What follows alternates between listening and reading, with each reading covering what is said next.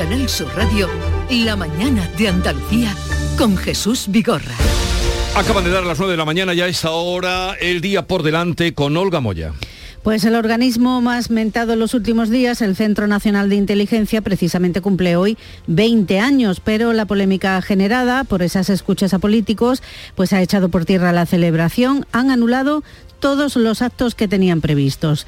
Hoy Pedro Sánchez y el presidente de la Generalitat, Per Aragonés, coinciden en un acto en Barcelona y coincide además con la concentración de protesta que han convocado Esquerra, Junts y la CUP frente al hotel donde se organiza. Mientras tanto, las formaciones de izquierda en Andalucía pues apuran el plazo para acordar una candidatura conjunta a las elecciones del 19 de junio, un plazo que expira hoy. Se postula por Podemos, recordamos Juan Antonio Delgado y por Izquierda Unida Inmaculada Nieto. Y en Francia el Partido Socialista y toda la izquierda van a concurrir juntos a las legislativas del 12 y 19 de junio. Lo han ratificado esta misma noche con una ajustada votación. El sospechoso de matar a cuatro hombres en Bilbao sigue a esta hora retenido en una comisaría de Irún. Se ha difundido su foto y su identidad, dice, eh, y por eso acudió a la comisaría. Dice que quiere colaborar, pero niega su implicación. La investigación, recordamos, presupone que contactaba con las víctimas a través de una aplicación móvil para homosexuales los drogaba y les saqueaba las cuentas. Hay cuatro fallecidos, pero la chancha investiga otras cuatro posibles víctimas. La Consejería de Salud actualiza hoy los datos del COVID. El pasado martes la incidencia subía casi 13 puntos. También se incrementaba el número de hospitalizados en un centenar. Y en las elecciones municipales británicas, el recuento, como siempre en este país, va un poco lento, pero ya se van conociendo algunos datos, como que el laborismo ha conseguido avances, ha asestado un duro golpe a los conservadores de Boris Johnson al hacerse con consistorios como Westminster o Wandsworth. Son bastiones tradicionalmente tories. 9, dos minutos de la mañana y les recordamos cómo hacía un momento les compartíamos con ustedes, se ha fallecido nuestro compañero Santi Roldán, eh, responsable en mucha, en esta casa de deportes, eh, narrador, eh, desde luego con gran personalidad de los encuentros, el último fue el del Betis del sábado pasado y ha sido esta madrugada cuando ha muerto de un infarto. 9, dos minutos de la mañana. Aunque creas que no ha tocado, no pierdas la ilusión. Mira al otro lado, ahí va, está premiado. Ahora tienes más opciones de ganar. No hay lado malo en el nuevo cupón. Por los dos lados puedes ser ganador.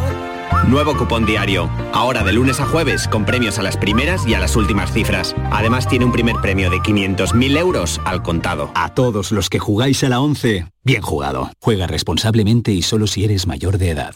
¿Por qué Agua Sierra Cazorla es única? El equilibrio de su manantial es único, el más ligero en sodio, la idónea para la tensión arterial, más rica en magnesio, calcio y bicarbonato. Y ahora agua Sierra Cazorla con los refrescos saludables de verdad, sin azúcar y sin gas, más naranja y limón. Agua Sierra Cazorla, la única en calidad certificada. ¿Eres de los que se desesperan cuando no carga un vídeo en YouTube? Vente a Unicable y combina nuestros servicios de fibra, móvil y televisión como quieras. En Unicable encontrarás tarifas de otro planeta. Visítanos en La Rinconada, Umbrete, Cantillana, Santiponce, La Puebla del Río, San José de la Rinconada y Alora, en Málaga. Encuéntranos en unicableandalucía.com. Recuerda, tu operador local es Unicable. Piensa en algo necesario para la vida, algo natural, algo que fluye por la grita más pequeña, el agua. Ahora imagina un lugar donde relajarte, donde sanar por dentro y por fuera. Hotel Balneario San Nicolás, un destino único donde el agua emerge desde el interior de la tierra a 47 grados y medio. Visítanos en Alama, muy cerca de ti. Más información en balneariosannicolás.es. Se acerca las nueve y media de la mañana y desde hace unos minutos, Berrocar Automóviles te espera en sus instalaciones. Desde Grupo Berrocar te deseamos que tengas un buen día. ¿No conoces todavía Canal Sur Podcast? Descubre nuestra nueva plataforma digital de contenidos especializados, exclusivos, de producción propia. Como Desaparecidos, un espacio presentado por Patricia Torres que da voz a las necesidades de los familiares de personas desaparecidas, con el seguimiento informativo de desapariciones actuales y antiguos casos para evitar el olvido. Canal Sur Podcast. La tuya. Oye, ¿qué pipas estás comiendo? ¡Qué buena pinta! ¿De verdad me lo preguntas? ¿No las reconoces? Pipas hay muchas en el mercado. Sí, pero pipas reyes son las auténticas, las de siempre, con sal y sin sal. Incluso las del león son de frutos secos reyes. Que sí, que sí, me ha quedado claro. Frutos secos reyes, tus pipas de siempre. Humor, ingenio, música en directo, entrevistas. Todo lo tienes en el show del comandante Lara. Y te esperamos los domingos en la medianoche para que disfrutes de la radio más original y divertida. ¡Vas a flipar! ¡Síguenos! El show del comandante Lara. Este domingo en la medianoche. Quédate en Canal Sur Radio, la radio de Andalucía. En, en Canal Sur Radio, la mañana de Andalucía con Jesús Vigorra. Y compartiendo la actualidad, comentando lo que les venimos contando desde primera hora de la mañana, hoy con Antonia Sánchez, María Orriols y Javier Rubio. Y ya os había anunciado que íbamos a saludar en este punto que estábamos de el cuento de los espías por cierto, una buena película era El puente de los espías. El puente de los espías con Tom Hanks. Qué mm, excelente película. Sí, sí, la historia aquella del, del aviador norteamericano Exactamente. Que es derribado y lo, en un intercambio de, de presos. Extraordinario. con No los- hace, con no los hace soviéticos. mucho la pusieron, hace tan solo una semana la pusieron precisamente en buen horario, en buen horario, no sé en qué televisión, pero una noche de fin de semana. Vamos a saludar a Fernando Cocho que es analista de inteligencia, experto en seguridad, eh, siempre que le requerimos nos atiende. Fernando Cocho, buenos días. Buenos días, es un placer siempre estar con, con vosotros siempre. A ver, hemos estado comentando a raíz de la Comisión de Secretos Oficiales que, que el nombre mm, no corresponde a lo que está pasando, ¿no? Porque eh, des- después de lo que ocurrió ayer, eh, de Secretos Oficiales, eh, ¿qué es un secreto? Bueno, evidentemente estamos ante uno que es una vulneración de, del proceso, procedimiento y del protocolo de la secretos oficiales, la Comisión Delegada de Control Presupuestario, Créditos y, y Objetivos del Centro de Inteligencia, que es como en realidad se, llama esta que coloquialmente se le llama de secretos oficiales. Y ha habido una vulneración flagrante, incluso ha habido políticos ya, de un grupo político que ha dicho que va a hacer, va a ejercitar eh, una denuncia ante juzgados por vulneración de secretos oficiales, de una comisión. O sea que es algo obvio, a mi modo de ver. Sí, Pero, porque claro, quienes eh, revelan eh, esos secretos que allí se tratan, incluso puede tener pena de cárcel, ¿no? Seis años y un día, doce años y un día. Pero eso en las circunstancias que estamos, señor Cocho, ¿usted cree que eso eh, pudiera llegar? Yo, yo me, limito a, a- citar la ley. La ley dice que la vulneración de secretos oficiales o atentado contra la ley nacional puede estar llegar penado, depende de lo que su magistrado, señoría, diga, entre seis años y un día y doce años y un día. Otra cosa es que eh, coadyuven circunstancias atenuantes o de no voluntariedad o de error no voluntario y entonces la pena se rebaja a cuatro años, a seis años, pero sigue siendo una pena de cárcel. Dudas que nos han surgido, ya les comentaba mm, con mis compañeros, estábamos aquí hablando de, este mm, caso Pegasus, ¿no? Como se ha dado en llamar eh, siempre la mitología eh, a la que echamos mano para estos asuntos. Bueno, el gobierno, nada más vulnerar esos secretos cuando salieron diciendo lo que se había tratado allí, el gobierno mm, se desentendió del espionaje reconocido por la directora del CNI. El gobierno mm, puede estar eh, inalvis de lo que esté investigando el CNI, debe estar eh, al margen de lo que esté investigando el CDI o tenía que saberlo. Vamos a ver, el procedimiento y el protocolo y las instancias, si lo marca la ley reguladora del CNI, personal estatutario, como su control eh, judicial y control por parte del, del Congreso de Diputados, establece que el CNI evidentemente tiene una libertad de solicitud al, al magistrado de la Sala Tercera del Tribunal Supremo para sus acciones. Imagínese que usted, la policía tuviera que dar todo el día con, con- cuenta al Ministerio Interior sobre lo que va a hacer en cada momento. Eso no ocurre así. Evidentemente el magistrado después da autorización o no autorización y se supone que la directora secretaria de Estado de- del CNI eh, notificará en algún momento, en alguna reunión, de alguna manera procedimental, a su superior, en este caso el Ministerio de Defensa, que está eh, en contacto con Presidencia de Gobierno, la cual le informará pertinentemente de lo más importante que afecta semanalmente, además, de lo más importante que afecta a la seguridad nacional. Puede que no con el detalle, evidentemente, que ne- tiene el Ministerio, de Defensa y, por supuesto, no con el detalle que el servicio eh, establece en sus procedimientos y protocolos de actuación. Pero, evidentemente, en mi opinión, eh, claro que está informado. En su opinión, claro que está informado. Además, esto ocurrió en el año, se espió en el año 2019. ¿Y qué pasa ahora? Porque se ha hablado de 17 personas, 18 con Per Aragonés, para el número que se dio de 63, eh, faltarían 45. ¿Dónde quedan esos 45? Pues esos 45, eh, según el procedimiento y según lo que ha dicho la secretaria de Estado, director, directora del CNI, evidentemente no están bajo no han estado nunca bajo lo que es la escucha autorizada por el magistrado de la tercera Tribunal Supremo y, y ahí está el problema. La, la frase que puedo utilizar, yo no estaba dentro de la comisión, la frase que puedo utilizar mm, fue manipulada o tergiversada, no digo intencionalmente, por algún miembro de la comisión, porque seguramente lo que se dijo, que es lo que siempre se ha dicho, que ha habido una actividad eh, paraestatal o estatal ajena a lo que es el Centro de Inteligencia, lo cual no significa que ni policía ni Guardia Civil, las cuales también actúan bajo siempre mandato judicial en intervención telefónica o intervención que afecte al artículo 18 de la Constitución, no significa que sean ellas, eh, la policía o la Guardia Civil, sino que puede ser cualquier elemento ajeno al Estado español de forma policial o de forma de servicio de inteligencia en Estado en el Estado español, dentro del territorio nacional, con lo cual es una ilegalidad. Pero ante eso, nosotros eh, la Administración Pública Española, el CNI no puede eh, decir si son o no son y quiénes son. Y de saberlo, que forensemente hablando es muy complicado, evidentemente tampoco lo puede publicitar porque pertenecería a la ley supranacional. Y al presidente del gobierno, el móvil del presidente del gobierno y el de algunos ministros, la ministra de Defensa, la que entonces era ministra de Exteriores, eh, el ministro del Interior, mm, ¿por dónde han ponido, por dónde ha podido venir ese espionaje? Vamos a ver, evidentemente, si no ha sido, porque no puede serlo, eh, una intervención de comunicaciones o una monitorización de comunicaciones por parte de una parte de la administración pública española, estatal autonómica, evidentemente tiene que ser por parte de alguna institución pública o privada que responda a otros intereses. Por ejemplo, es un ejemplo, empresas de suficientemente calado que para comprar este software y utilizarlo de manera ilegal en territorio nacional, o bien eh, parte de servicios de inteligencia exterior mm, de otros países dentro del territorio nacional. Pero hay una cosa que tenemos, que tener muy clara, eh, y el procedimiento está así, y hay que leerse el protocolo.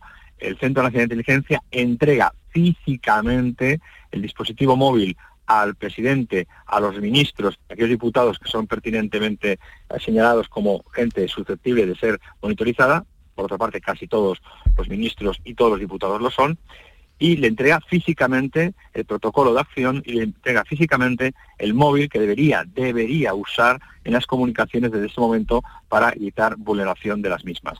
Eso es el protocolo. Una vez que se entrega ese, ese, ese móvil, ese dispositivo móvil, eh, es presidencia y gobierno en este caso la que se compromete a cumplir los protocolos que recomienda el Centro Nacional de Inteligencia, Centro Tecnológico Nacional, pero es una recomendación, no es una obligación. Y solo cuando hay una sospecha de vulneración de esas comunicaciones, evidentemente se pone en conocimiento de la más alta instancia del país en temas de seguridad informática o criptografía, en este caso criptocomunicaciones, que es el Centro Criptológico Nacional. Pero la responsabilidad por procedimiento directo, y así está escrito, es de Presidencia de Gobierno del Departamento de la Secretaría de Comunicaciones Informática de Presidencia de Gobierno. Por tanto, la responsabilidad de la no cumplimiento o cumplimiento se nos ha cortado la comunicación. Eh, no sé si podremos retomar, al menos para, para despedirlo. No sé de lo que nos estaba contando Cocho, si algo se aclara o, surgen más dudas. Digamos que está todo velado por, una cortina espesa, ¿verdad? De, secreto.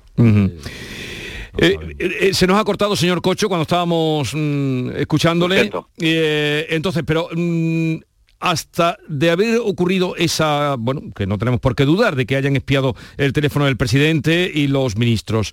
Eh, esto lo supimos el día 1 de mayo, día festivo, el, pasado, no fue el 2, no, el día 2 de mayo, eh, pero era festivo porque el día 1 caía en domingo. ¿Se tendrían que haber dado cuenta antes? ¿Pueden estar tanto tiempo como habría pasado sin descubrir que los estaban espiando? De todas maneras, evidentemente el Centro de Criptología Nacional notificó, el CNI notificó hace un año eh, la sospecha de esas escuchas y presentó un protocolo para eh, conocer si esos móviles habían sido intervenidos o no intervenidos. Desconozco, no lo sé, si el presidente y las personas que se le mandó ese eh, manual para comprobar si habían sido vulneradas las comunicaciones, lo siguieron o no lo siguieron. Supongo que sí, pero esto ya se sabía desde hace un año.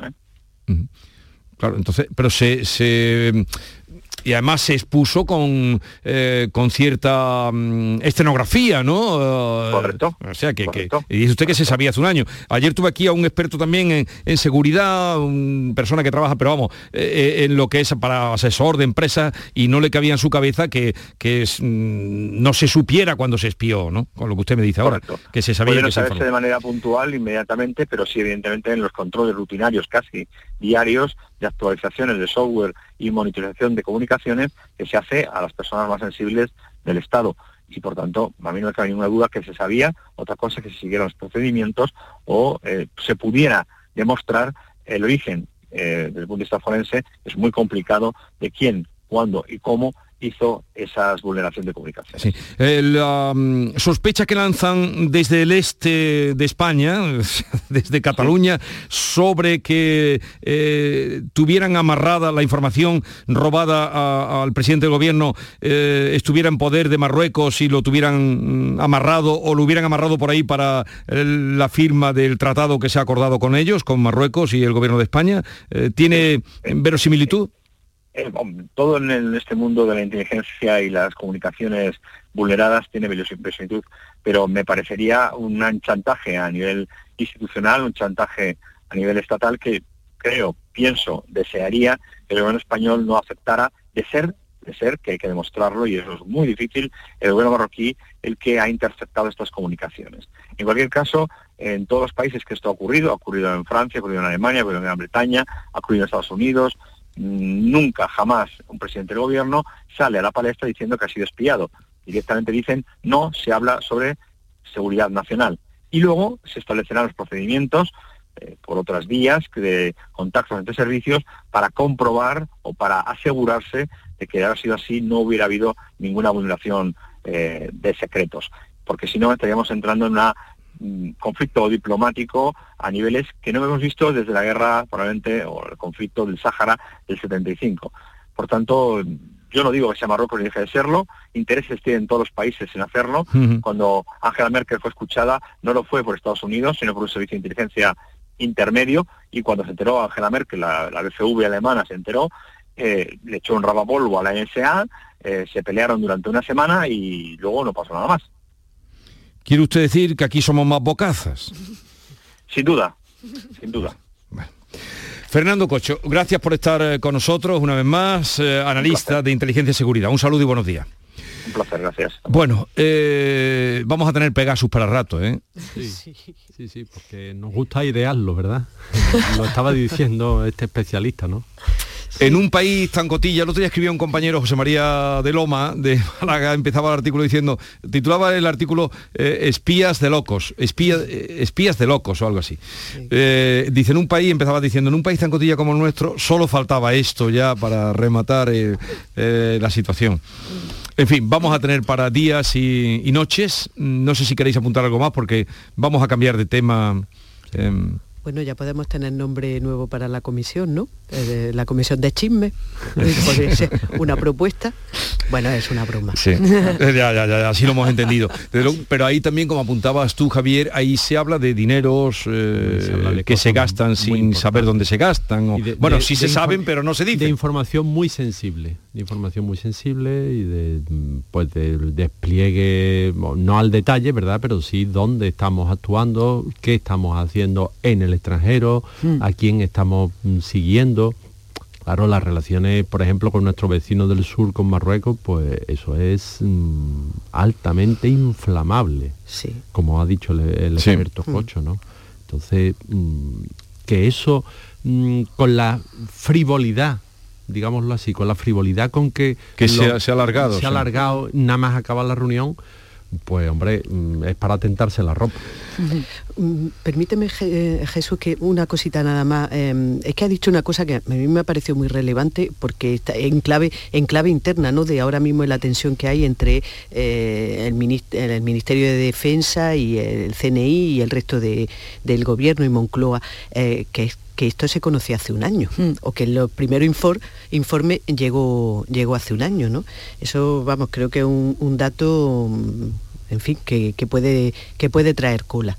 Vamos, a mí no me cabe duda de que el gobierno, el presidente, presidencia, como queramos llamarlo, Moncloa, los había hecho mucho antes del fin de semana del 2 de mayo, que Sí, sí. Sí, sale una rueda sí. de prensa además. A las siete y media de la mañana convocando Sí. a los medios. Lo, ha- lo ha explicado muy bien, ¿no? El, el- el proceso que cuando el eh, CNI investiga, pues que no le está dando cuentas al gobierno continuamente, pero periódicamente sí que se, o sea que evidentemente lo sabían, o sea, pero bueno, pues han estado como un año mordiéndose la lengua Sí, sí. y ya no han aguantado más. Ayer a, ot- a otro nivel, pero con una, una empresa, bueno, yo con los que he hablado estos días de este asunto, todos dan por hecho que eso se sabía, que no era, eh, que se tenía que saber a la fuerza, que se había espiado. Yo creo que lo ha explicado muy bien diciendo, no se le da informes de todo lo que hace, como ha puesto el ejemplo de los policías, ¿no? Que no están continuamente diciendo. Con el pues soy- detalle, sí, eh, sí. Claro, con detalle, pero cuando son cosas importantes, pues te informo. Y yo creo que esto era importante. Bien, veremos qué sucede eh, en días porque esto vamos a tener Pegasus para, para rato. Afortunadamente a lo que se dijo, se aireó, porque lo largaron, lo de Marruecos, no, no, intervi- no interceptó la reunión importantísima de ayer que se firmó el acuerdo para la operación Paso del Estrecho, que son 3 millones de personas, más de 3 millones de personas que van a pasar por ahí en tan solo tres meses y 700.000 vehículos. La última que fue- conociendo cómo se la gastan... La última fue en 2019 Exactamente. también, claro. Porque el 20 era la pandemia y el 21 ya Sí. estaba la tensión diplomática y no... pero que no se ha- conociendo cómo se la gastan, ayer se firmaba esto y ahora estamos esperando que se abran la, la frontera terrestre, ¿no? Esperemos que en esto se conduzcan al margen de... Sí, pero sí, sí, vamos a ver, los gobiernos saben eh, encapsular lo que son cuestiones eh, de espionaje, ¿verdad? Y después las relaciones diplomáticas pues van por otro cauce, digamos, y saben salvar esa- mm, esos escollos. De otra manera, el mundo estaría completamente levantado en armas mm, permanentemente, ¿no? O sea, que al final mm, para eso existe la diplomacia, ¿no? Para, para conseguir que, que fluyan las relaciones Sí. internacionales sin estar mm, constantemente llamándose andana. Vale.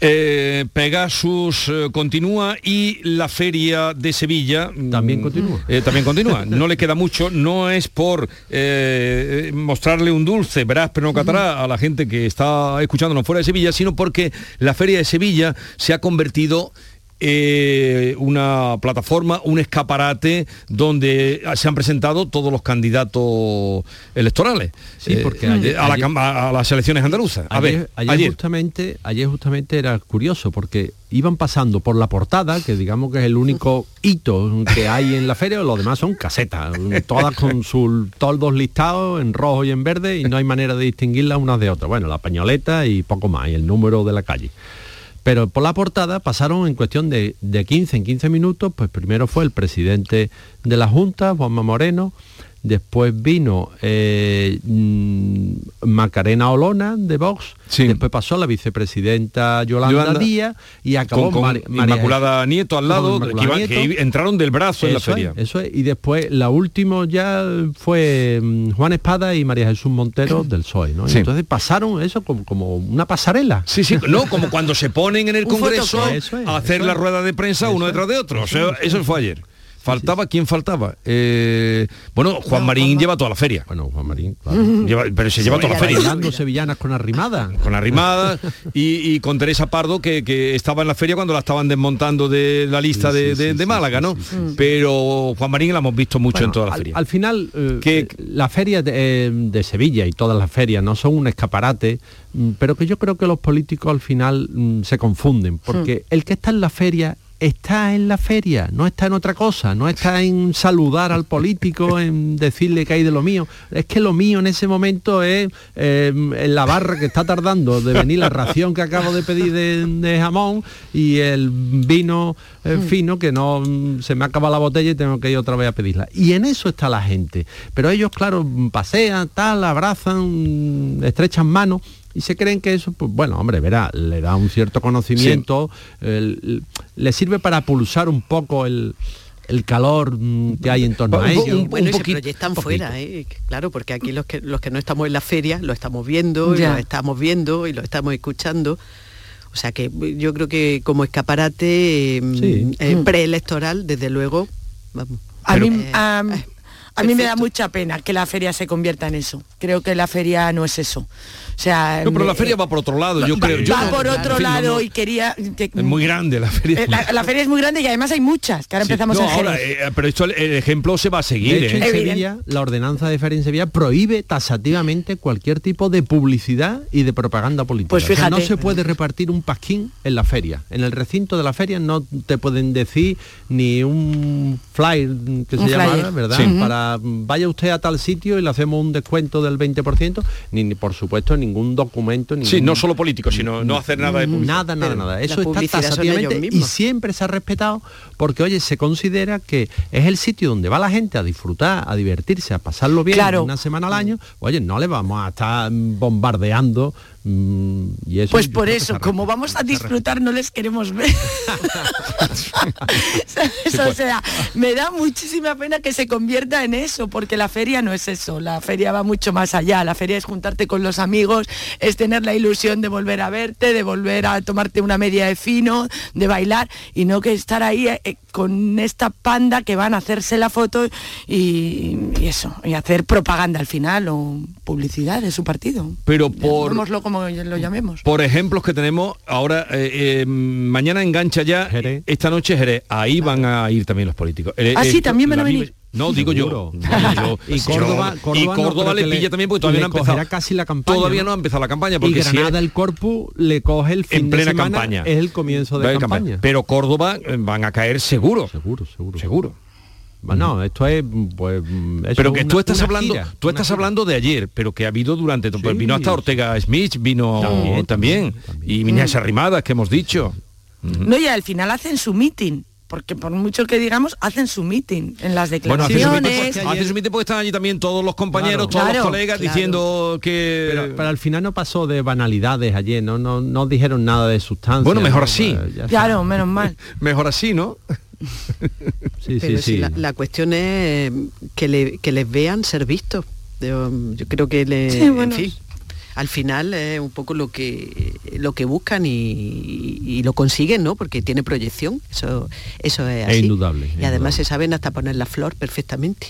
No, que yo no sé. Yo no sé si se han vestido eh, de gitana. Bueno, sí. ¿no? Sí, no, no, digo, no, pero había más, que estaba también. Eh, Yolanda Díaz no iba. Yolanda no, Díaz Yolanda Díaz Montero. María Jesús Montero sí. Eh, consejera, yo las he visto casi todas. también. sí. no, y también Rocío Blanco. Rocío Blanco también verdad, verdad. Pero que, no sé si otros años han ido... Siempre, siempre. se han vestido de, flamencas. Bueno, eh, nada, un apunte para despediros. Se comenzó a hablar a, una cosa muy, muy triste, pero es que tengo hoy aquí un libro sobre la mesa que va a venir luego Pedro Ramos, que ha ganado el premio EDB de literatura juvenil, que es un premio muy eh, cualificado y que publica cosas muy buenas. Eh, un ebook, eh, un ebook en mi jardín que va sobre el tema del suicidio de un mm. joven con 16 años. Eh, y resulta que este, esta noticia del tema del suicidio se comenzó a hablar ampliamente o, mm, se levantó un poco el velo con el caso de Verónica Forqué, ¿os acordáis? Mm. Ahí se levantó el velo. Bueno, del suicidio, más bien de la salud mental, ¿no? Sí, sí. pero se habló, como se sabía. y desde ayer, este accidente que hubo en Priego, se ha dicho ya que un niño de 12 años que, ha sido un suicidio que se ha tirado por el balcón. Es hora, mm, revisando, porque tenía hoy esta novela de la que hablar y porque tenía esta noticia adelante y porque vi que desde Córdoba contaban la Guardia Civil y dijo que, mm. había, que había sido, que se ha tirado, vamos, eh, tristísimo el suceso. Y en su pueblo lo, han decretado días de luto y, y muy lamentable pero eh, debería empezar a hablarse de este asunto mm, toda vez que, por ejemplo, en el año 2020 eh, se daba cuenta de que, digo porque hay datos concretos, que la mayor causa de muerte de los jóvenes entre 15 es de, de, de, Yo creo que entre 15 y Entre 15 y 34, así vi yo ayer, pero bueno, sí.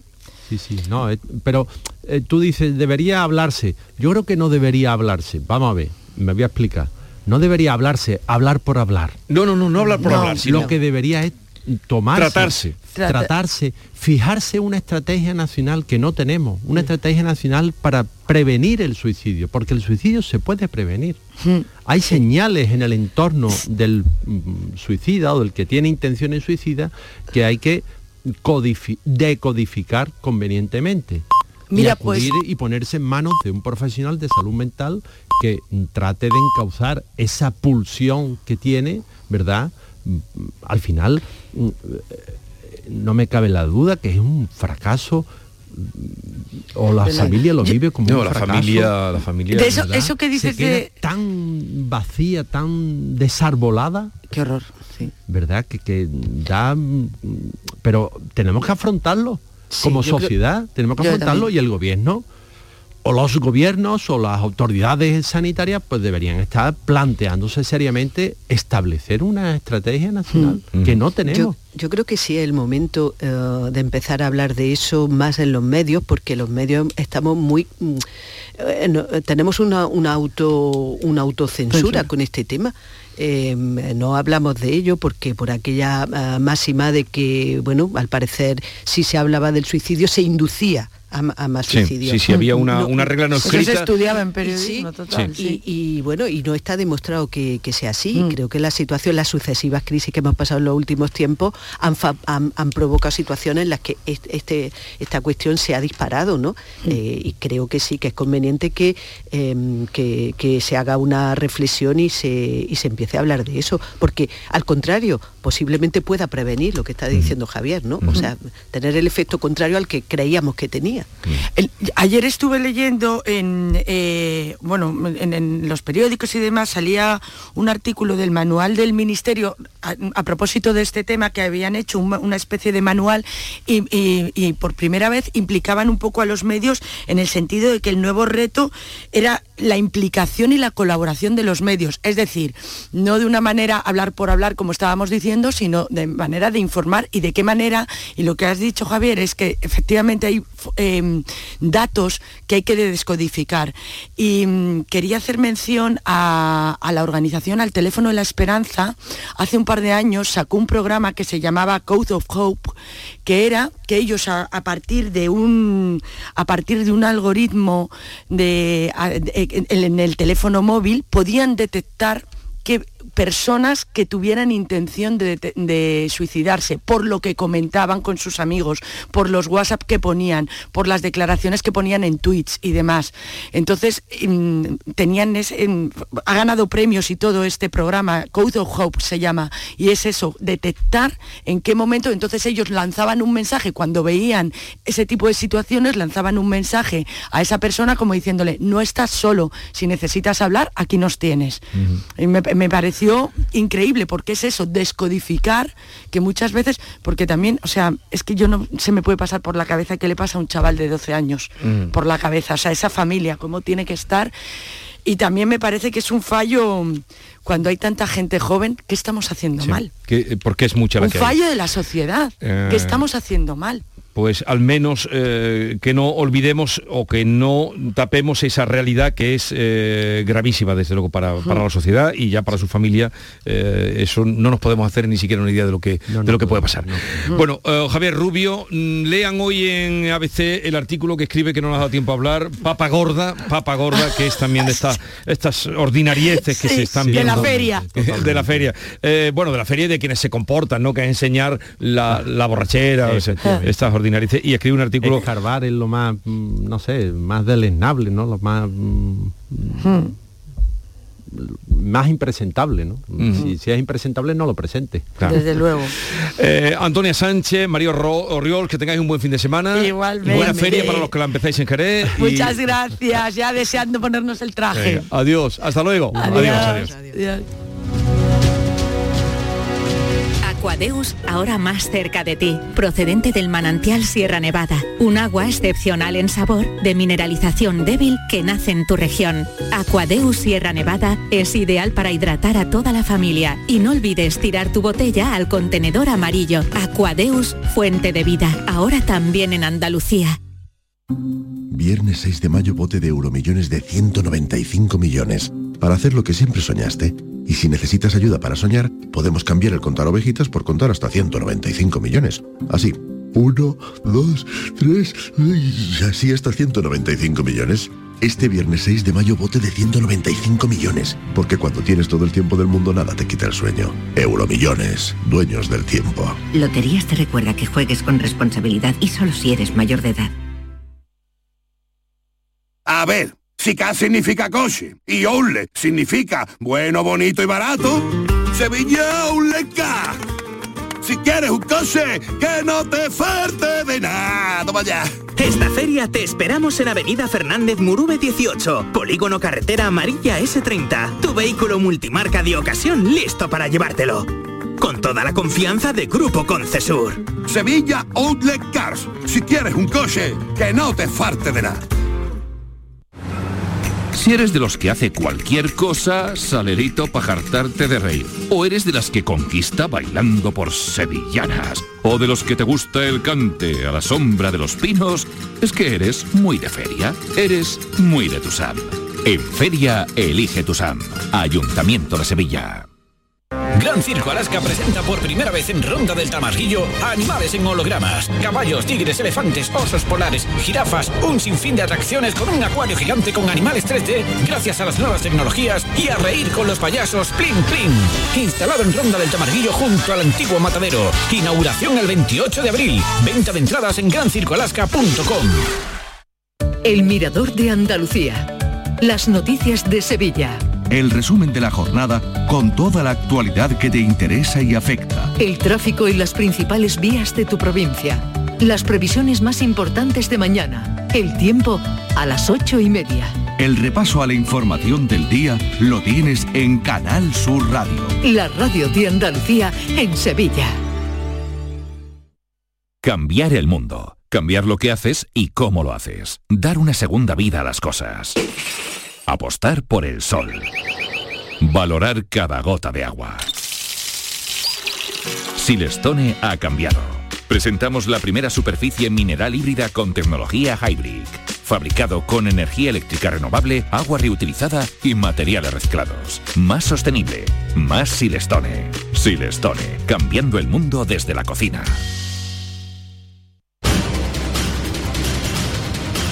La mañana de Andalucía con Jesús Vigorra.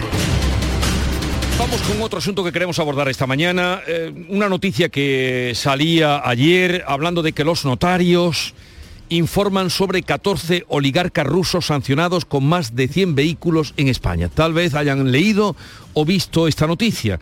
Y se preguntarán lo primero, eh, ¿Qué tienen que ver los notarios con este asunto? Es por eso que vamos a tratar esta información con María Teresa Barea, que es decana del Colegio Notarial de Andalucía y portavoz del Consejo General del Notariado de España. María Teresa Barea, buenos días.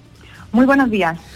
A ver, eh, se cuenta que el órgano centralizado de prevención del blanqueo de capitales del Consejo General del Notariado ha trasladado información sobre 14 oligarcas rusos sancionados y sus más de 100 vínculos en España al servicio del Ejecutivo de Prevención del Blanqueo de Capitales. Bueno, eh, ¿cómo funciona este organismo que depende eh, del colegio o de los notarios?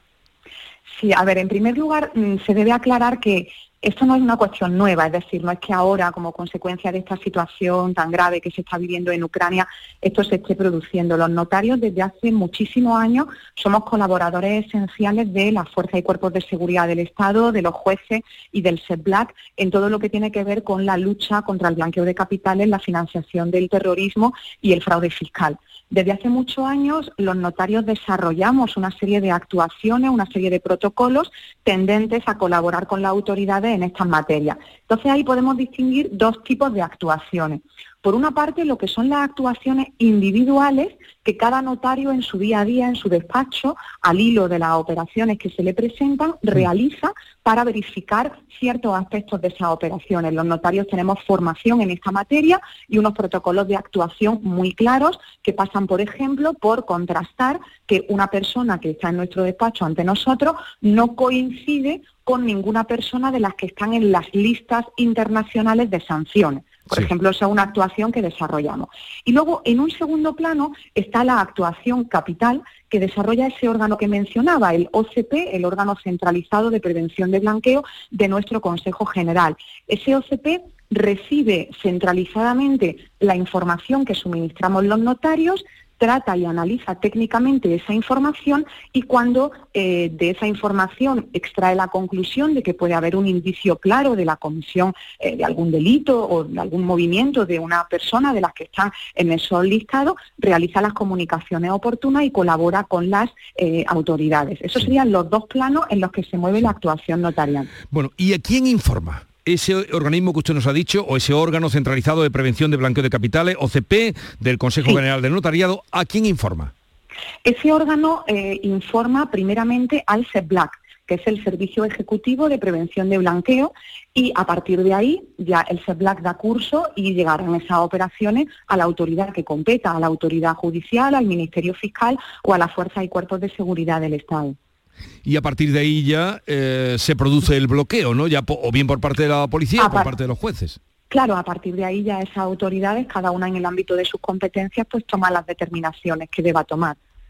Y, esta, mm, esto que se ha conocido de que eh, han informado sobre 14 eh, oligarcas rusos sancionados con más vínculos en España, eso mm, representa mucho, poco, eh, no sé, valorar un poco ese dato que ustedes han yo, Yo creo que es un dato bastante revelador y que es un fruto, yo diría, bastante notable de esa colaboración. Me consta que se está desarrollando un trabajo muy exhaustivo, muy minucioso, con una colaboración y una comunicación total con las autoridades que están volcadas en este asunto y yo creo que es un resultado bastante fructífero.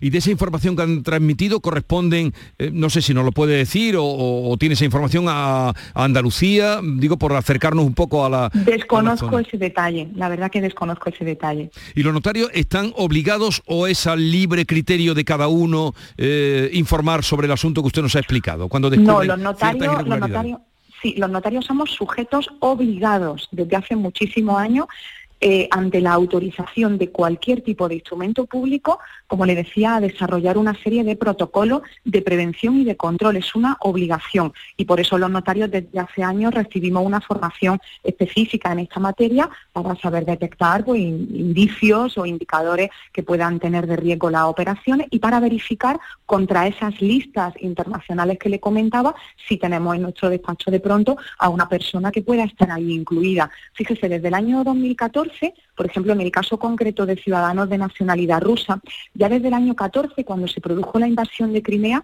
eh, esas listas contaban con 203 personas físicas y 52 personas jurídicas. Y ya desde ese año 2014 realizábamos esa verificación. Ahora eh, con motivo de la invasión de Ucrania que se ha producido, esas listas han aumentado en su número de miembros y ahora estamos hablando de 893 personas físicas y 65 personas jurídicas. Y todo notario comprueba que el otorgante que tiene ante sí, pero no solamente ocurre con los ciudadanos rusos, sino con cualquier persona, no se encuentra incluida en alguna de esas listas, porque de encontrarse en una de esas listas, el otorgamiento del instrumento público no puede llevarse a cabo. Pues muchísimas gracias, ya queda aclarado porque nos sorprendía esa noticia y que, tienen que ver los notarios eh, en todo esto y eh, cómo se juegan aquí eh, el pellejo. Entonces somos somos sujetos obligados y, la verdad que estamos satisfechos en la medida en que podamos ayudar en la lucha contra esa esas lacras. Muy bien. María Teresa Barea, decana del Colegio Notarial de Andalucía, portavoz del Consejo General del Notariado de España, gracias por estar con nosotros y habernos aclarado este particular. Un saludo y buenos días. Muchas gracias a ustedes. Adiós. Adiós. Eh, vamos a otro asunto, como la vida misma. En un momento estamos con eh, un conocido de todos ustedes, de los oyentes y de los parroquianos especialmente, Jorge Morales de Labra, porque claro, él tiene que explicar en lenguaje que ustedes entiendan esta... En fin, eh, esta alegría, sí, porque hay, se dice en un tono jocoso, de llamar tontos a los que están incluidos en la tarifa regulada que hizo el presidente de Iberdrola ayer y que ustedes han escuchado y ahora volveremos a oír. La mañana de Andalucía.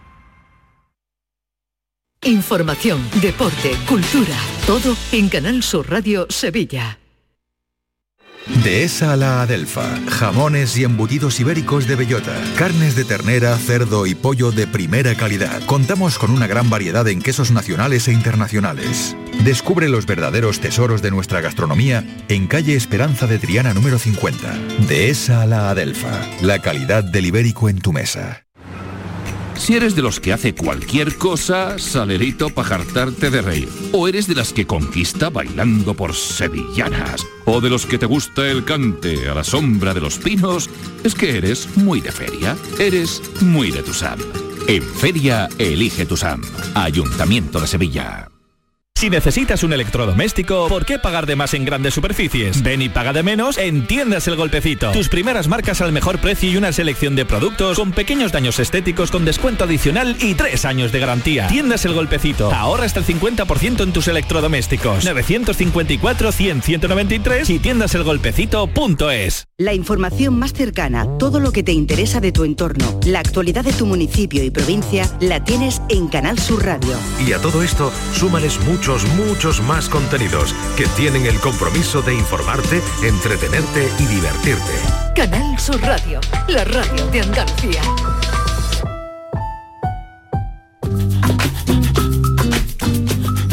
La mañana de Andalucía con Jesús Vigorra.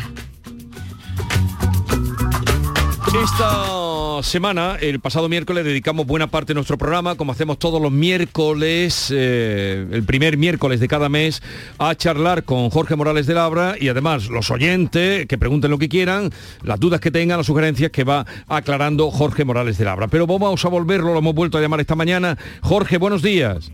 Hola, buenos días, Jesús. Eh, gracias por atendernos, Jorge. Un placer. Es que ayer, cuando por la tarde escuché al presidente de Iberdrola, a Ignacio Sánchez Galán, al que se le supone estudiado y, y en fin, una persona con, con, eh, además muchas capacidades para hablar en público, decir lo que dijo, mm, yo llamé a Esther, digo, Esther, mañana quiero que eh, Jorge Morales de Labra, que tantas veces ha hablado y una, y respondiendo con educación, eh, una y otra vez, la, la, diferencia entre tarifa regulada, tarifa variable, a quienes tenían duda, o cuando oí decir esto, a el presidente de Iberdrola, mm, pues claro, digo, mm, tiene, tenemos que hablar con Jorge Morales de Labra. Esto decía ayer eh, Ignacio Sánchez Galán, que llamaba, ustedes lo van a oír, tontos a los que tienen factura regulada. El 80% de los españoles no pagan el precio del pool. Y el 80% de los españoles están pagando menos precio que el año 18, porque han bajado los impuestos. Bueno. Solamente los tontos que siguen con la tarifa regulada marcada por el gobierno pagan ese precio.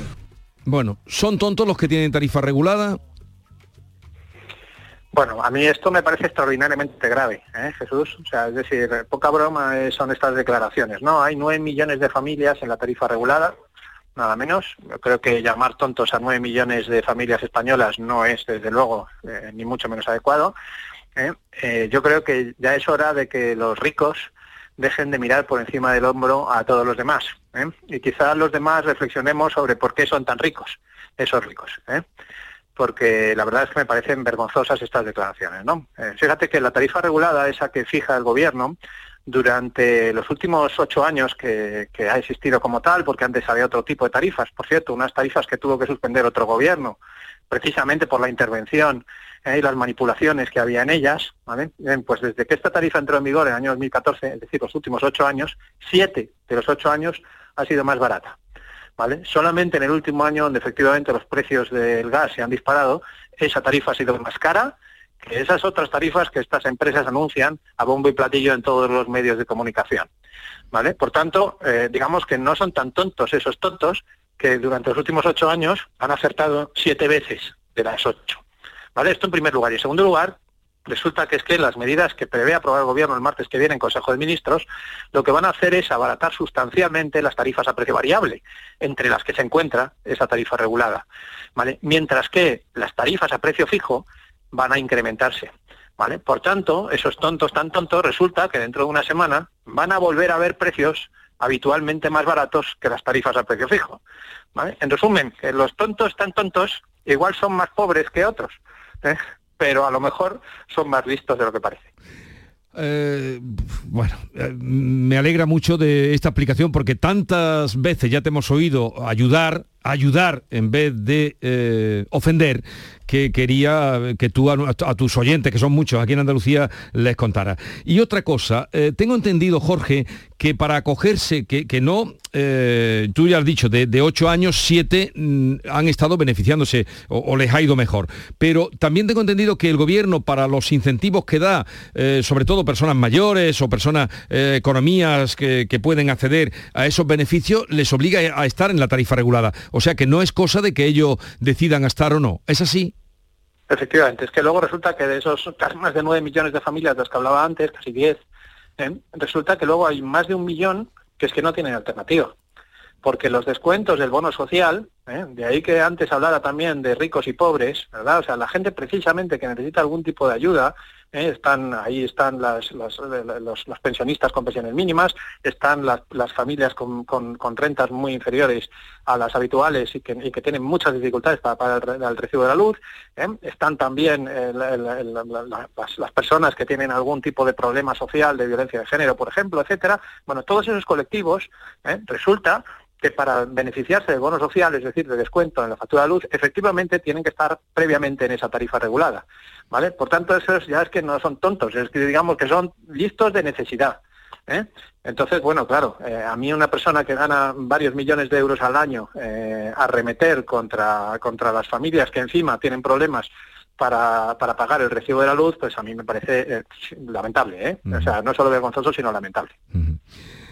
Pues estamos contigo plenamente y además los, eh, en fin, los palmeros que tiene alrededor que le van riendo la gracia, que es tan o, peor que lo que está diciendo este señor que se ha retratado a sí mismo. Yo no sé si pedirá disculpa a un señor que gana una barbaridad, porque son unos eh, cuantos millones los que los que gana al año. Bueno, yo, yo solamente quiero hacer, si me permites, eso es una reflexión final, que es la que hacía al principio.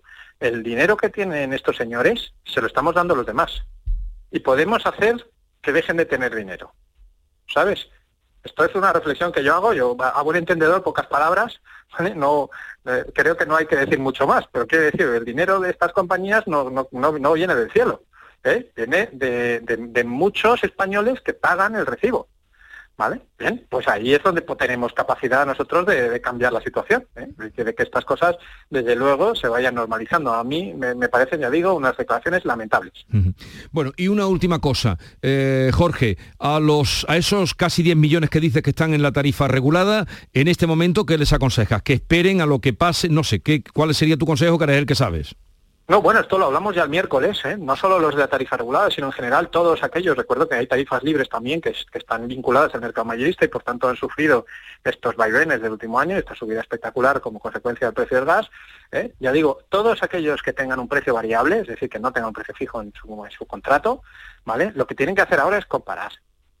Hay contratos a precio fijo a muy buen precio, ¿vale? Por, por debajo de los 20 céntimos el kilovatio hora, que hablaba yo en, la sección del miércoles, que es aproximadamente el nivel en el que esperamos, en el que se va a quedar ahora el, precio variable y la tarifa oficial a partir de la semana que viene. Entonces, ¿qué es lo que hay que hacer? Pues mirar ese contrato que uno tiene. ¿Vale? Y ya con independencia del apellido de la compañía, ¿eh? que yo creo que, ya nos hemos dado cuenta todos que no todas las compañías son iguales. ¿eh? Pero en fin, con independencia del apellido de la compañía, si uno tiene un contrato, por ejemplo, a un precio fijo de 15 céntimos, pues yo le diría que se quedara en ese contrato. ¿vale? Ahora bien, si tiene un contrato a 40 céntimos, ¿vale? Y hay compañías de este tipo que están vendiendo energía a precio fijo a 40 céntimos, le cámbiate inmediatamente a la tarifa oficial o a cualquier otra que sea variable. ¿Por qué? Porque vas a pagar la mitad. a partir de la semana que viene. Jorge Morales de, Labra, ingeniero experto en energías, eh, director de Próxima Energía, gracias por estar con nosotros. Ya sabía que tú, eh, en fin, pondría las cosas en su sitio. Eh, un abrazo. Igualmente, Hasta buenos luego. días. Adiós, adiós.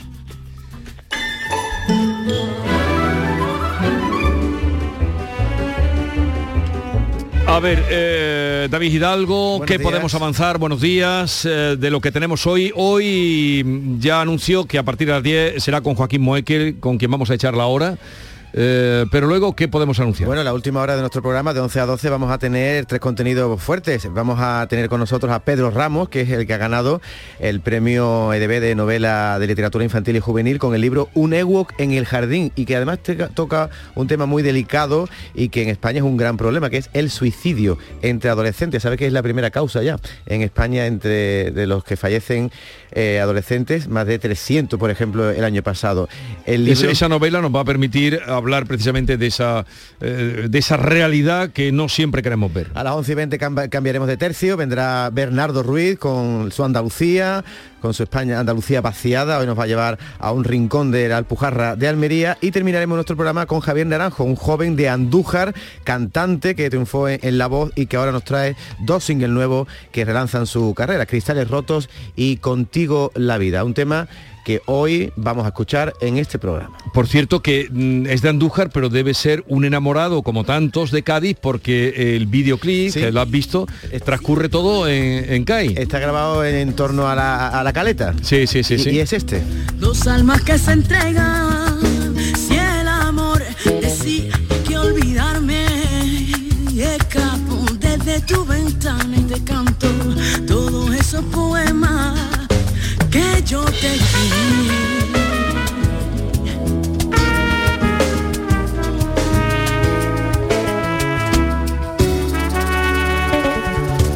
seguir el camino con su parada incierta. Ya aprendí a disfrutar con ella.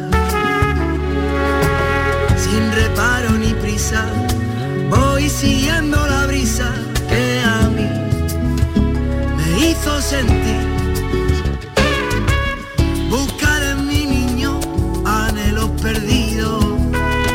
Será con este artista que hoy nos visita como terminaremos la jornada de hoy, que ha empezado torcida. Eh, porque hemos tenido que contarles a ustedes al tiempo que nos enterábamos de la muerte de nuestro compañero Santi Roldán. eh, bueno, todos lo conocíamos y todos le queríamos, pero muy especialmente David que trabajó Sí. eh, con él cuando estuvo en deportes. Hoy estamos rotos aquí la redacción porque Santi gozaba de salud. Ayer, de hecho, los amigos le esperaban en la feria y ha fallecido. Fue ahí a partir de ahí de cuando, Sí, cuando- empezaron a, a, en fin, a sentir que algo raro pasaba cuando no acudía. No acudía, su hijo también lo buscaba, al final pues lo ha encontrado que ha fallecido en su casa de un infarto. Santi, aunque ahora era jefe de deportes de Canal Sur Televisión, ha sido mucho tiempo también jefe de Canal Sur Radio de Deporte y era la voz del Betis en esta casa. De hecho, la última vez que le escuchamos fue narrando al equipo de sus amores, ganando la Copa del Rey. Fíjate, esto fue antes de llegar a la final, el Betis tuvo que eliminar al Rayo en una, en una, en una semifinal agónica que cantaba Santi Roldán de esta manera. El árbitro señala al final. Señala al final. El Betis está en la final de Copa del 23 de abril en la Cartuja.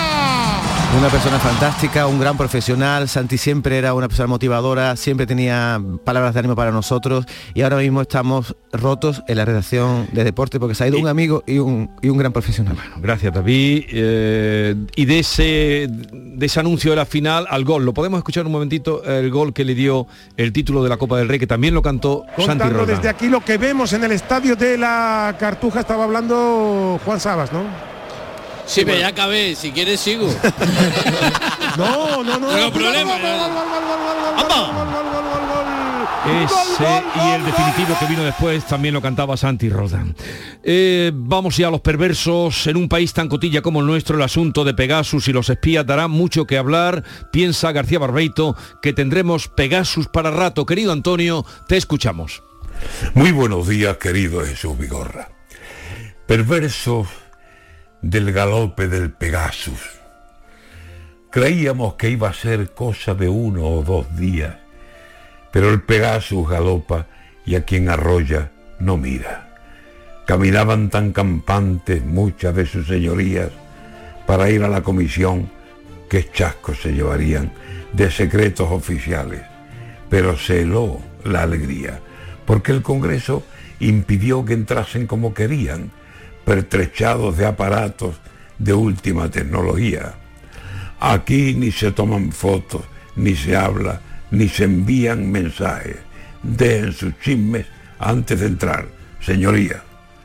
Aduana del Congreso, que antes de entrar te registra, como si viajas en ave o en avión. No hay tu tía. Aquí el que quiera pasar, lleve las manos vacías y quitarle los cacharros a gente de la política es más duro que dejarlos en pelotas y a la vista. Están entregando móviles porque aquí nadie se fía, que a saber si lo espiaron y eso acarrea ruina en el partido, en el cargo o si acaso en la familia, que nosotros no sabemos lo que se escribe y se envía, o lo graban y lo mandan, náufragos de la política, que en mensajes en botella escriben desde su isla. Nadie se fía, repito, de más de media cuadrilla. Dice la copla flamenca, los aires llevan mentiras.